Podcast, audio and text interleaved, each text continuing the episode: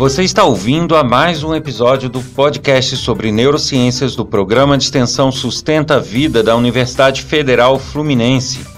Meu nome é Adriano Freitas, sou pós-graduado em neuroaprendizagem, que é a neurociência aplicada à educação, especialista em neuropsicologia clínica. E no episódio de hoje, eu vou falar um pouco sobre aluno versus estudante. Olá, estou de volta para mais um episódio do podcast, dessa vez falando sobre aluno versus estudante. Você já parou para analisar que aluno e estudante são coisas diferentes? O aluno é simplesmente um número, é uma ficha num cadastro de uma escola. É, você ter alunos é você ter números, você ter cadastros, você ter pessoas que estão lá até, mas não necessariamente alunos são estudantes. Você pode ter um aluno que realmente não está nem aí, não estuda, não é estimulado a nada. À medida que estudantes são aqueles que de fato estudam, que de fato aprendem, que de fato se esforçam para adquirir novos conhecimentos. Eu resolvi adotar esse tema porque, apesar da gente não lidar diretamente com uma área do cérebro e sua consequência, é, sua, sua ação no nosso comportamento, é um debate que é bastante recorrente nas pessoas que estudam as neurociências. É um debate que leva a um repensar da forma como estão sendo conduzidas é, as atividades e os processos educacionais no nosso país. Lógico que ninguém é, aqui quer ser o dono da verdade, uma verdade absoluta, porém é um debate que deve ser repensado. Existem coisas que de fato não tem como dizer que estão corretas. Uma delas é justamente essa diferenciação entre quem são alunos e quem são estudantes nós temos criado uma geração de, de crianças e de adolescentes que é, de fato não busca um novo conhecimento na escola. Ele não busca se desenvolver e, e com, ganhar uma formação é, diversa e uma formação consistente. A pre grande preocupação dos alunos hoje em dia é simplesmente passar de ano, é simplesmente ter uma boa nota, é simplesmente passar no vestibular, no Enem. E onde fica o conhecimento? Vocês já pararam para analisar que você é, pega um aluno do nono ano e pergunta conteúdos do oitavo ano e muitas vezes, eu diria que a maioria das vezes eles não vão saber dizer. Você pega alunos do oitavo ano e pergunta certos conteúdos do sétimo, ele também não vai saber dizer. Mas, por outro lado, se você olhar o boletim, ele conseguiu boas notas, ele passou de ano. Como isso é possível? É simples, os nossos alunos estão sendo estimulados não a virarem estudantes, mas a simplesmente passar, a simplesmente ter uma nota, a estudar de véspera, a não assimilar as situações. E aí é que está o grande erro. Diversos procedimentos adotados hoje né, em termos de educação geram comportamentos que são comportamentos que empurram a uma não assimilação de conteúdo.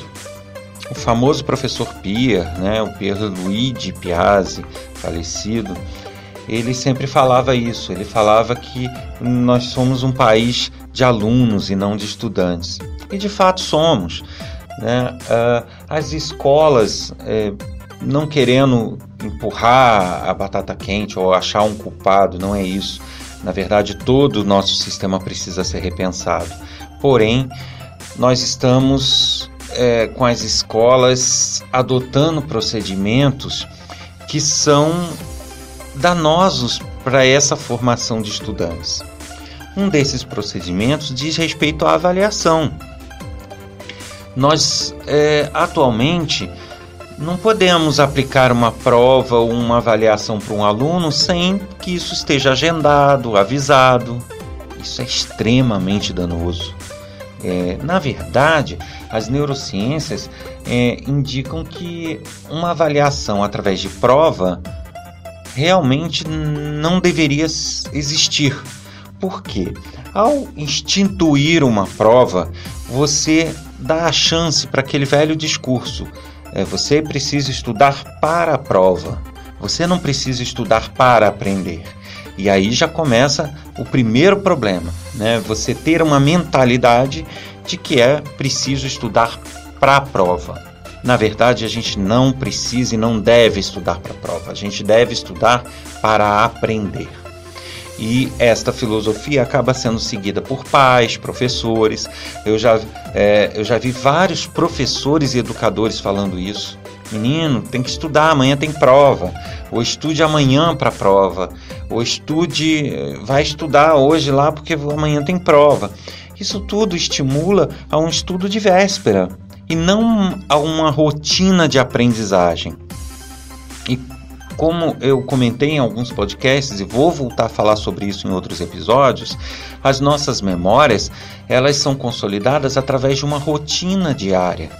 Então, se a pessoa aprende um conteúdo hoje, estuda esse conteúdo, trabalha ele hoje ainda e vai dormir, ele fecha um ciclo diário de aprendizagem.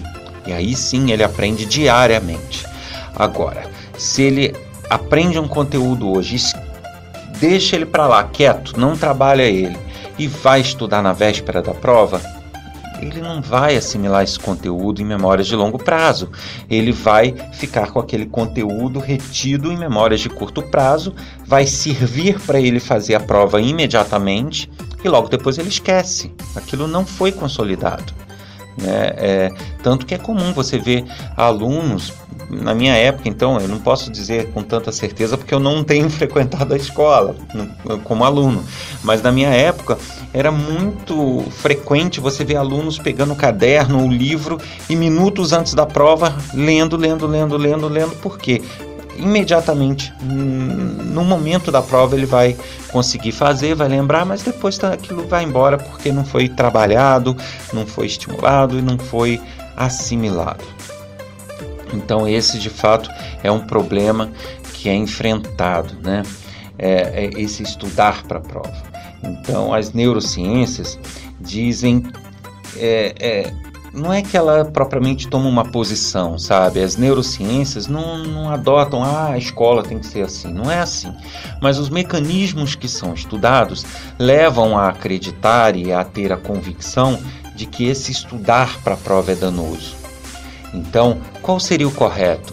Seria não ter prova, seria avaliar os alunos por uma competência.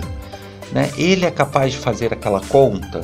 qual, em qualquer momento que eu chegar para ele e solicitar alguma, uh, alguma conta naqueles padrões, ele é capaz de fazer?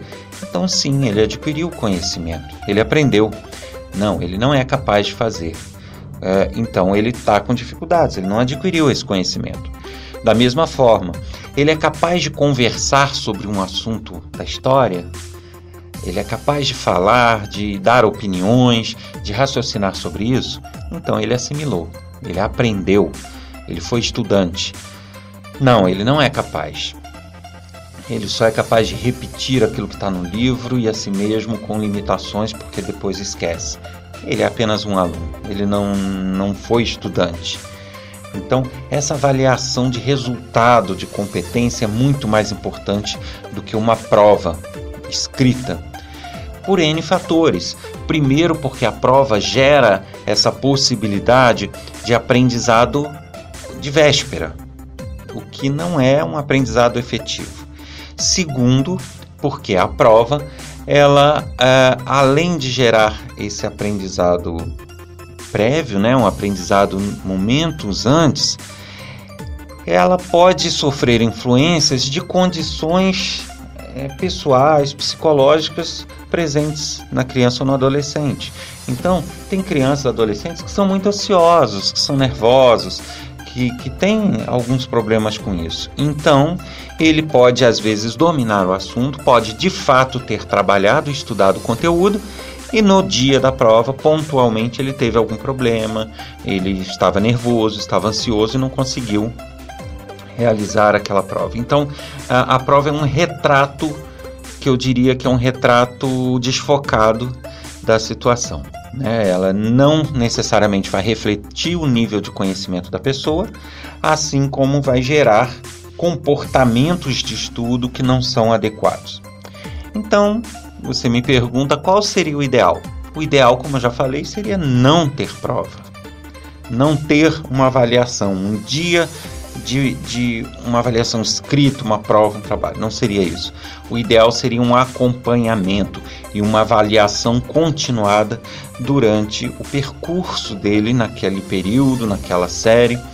E aí sim é, avaliar se ele é capaz de realizar aquelas atividades que foram ensinadas, se ele é capaz de discutir os assuntos ou debater os assuntos que foram passados, e isso sim é, daria uma indicação perfeita de se ele se assimilou ou não os conteúdos.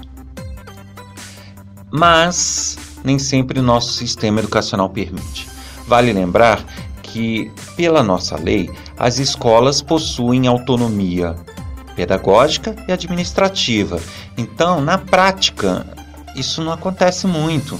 É, na teoria, nossas escolas poderiam, cada uma delas, é, indicar o seu próprio método de trabalho, a forma como quer trabalhar, se quer dar prova, se não quer, se quer fazer trabalhos, quer avaliação continuada.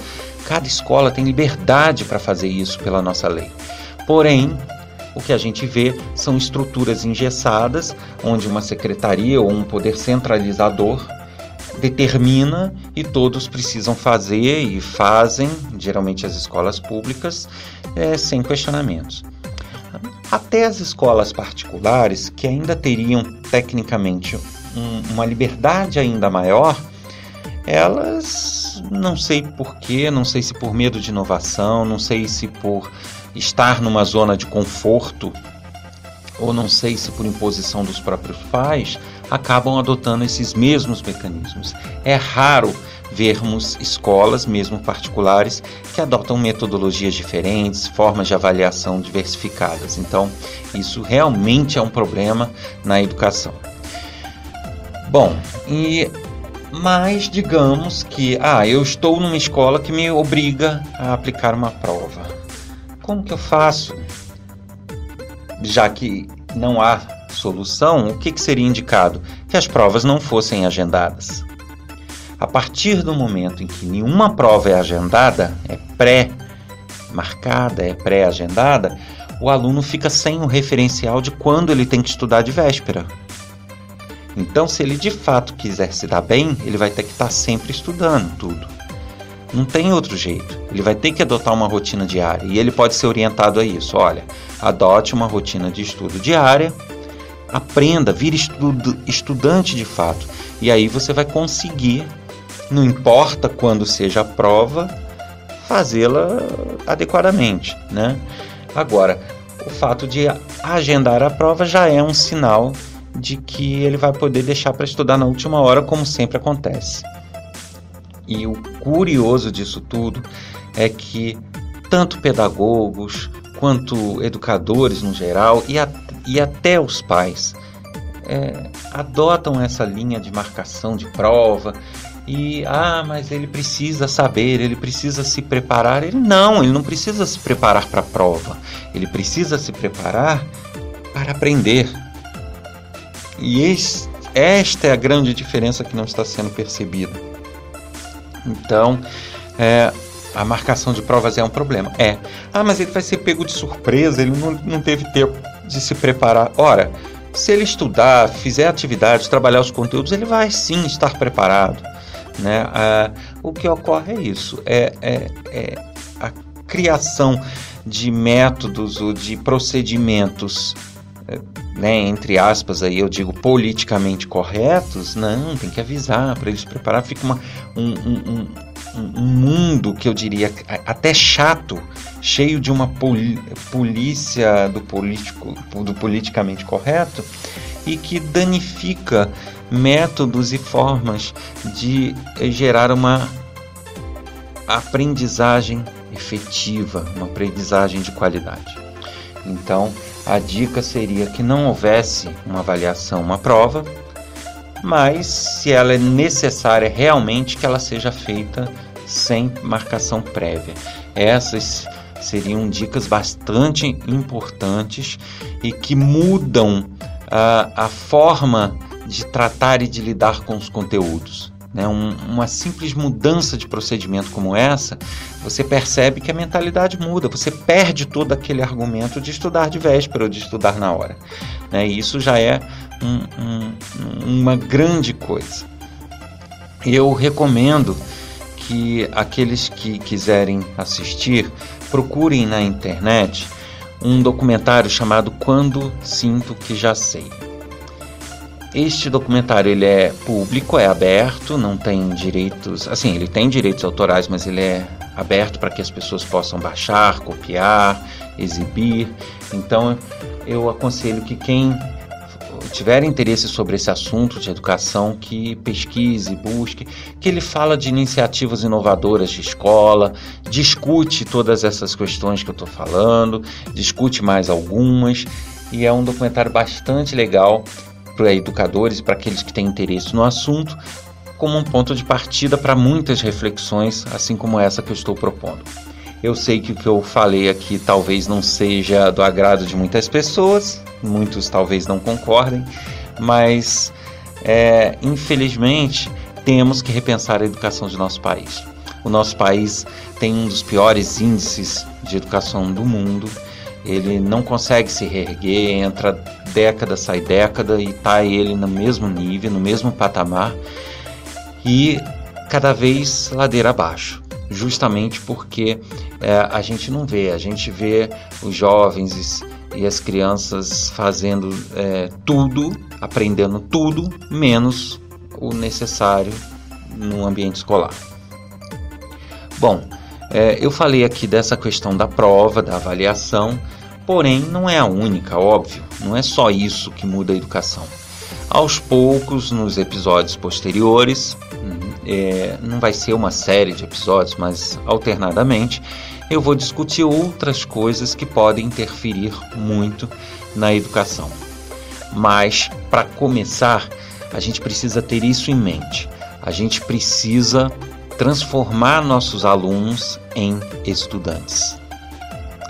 É bom lembrar que uma boa nota não significa um bom conhecimento. Então, vamos trabalhar quem for educador, pai, vamos buscar informações alternativas para de fato conseguir fazer nossos alunos se tornarem estudantes.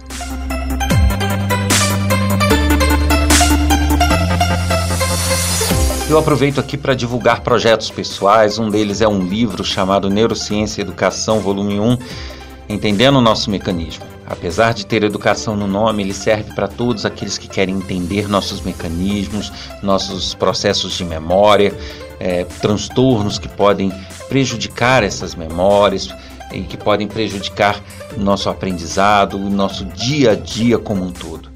Então é um livro bastante interessante, com uma linguagem bastante simples e que introduz a neurociência para, uh, para aqueles curiosos ou para aqueles que querem saber mais sobre o assunto. Esse livro ele pode ser encontrado na Amazon principalmente, mas se houver alguma dificuldade e quiser informações, basta escrever para livro@adrianofreitas.com. E tem um projeto também pessoal, que é uma ferramenta educacional gratuita que usa conceitos que são das neurociências também. Ela é totalmente gratuita, está disponível para que todos possam utilizar e minha intenção é continuar desenvolvê-la e dando mais poder a ela. Infelizmente, é, os projetos dessa natureza não contam com apoio institucional, apoio de governo, então ela é feita através de colaborações de alguns apoiadores, de algumas empresas e também é, conta com vaquinha online que pode ser vista lá no site, que de vez em quando a gente renova o valor zero, a gente volta a tentar conseguir mais algumas migalhas para que consiga tocar o projeto. Aqueles que quiserem colaborar, divulgar, buscar ajuda para o projeto, ou também utilizar as ferramentas, tanto pais, educadores, alunos, quem quer que seja, basta acessar informações sem acento, ponto af traço logo, L-O-G-O,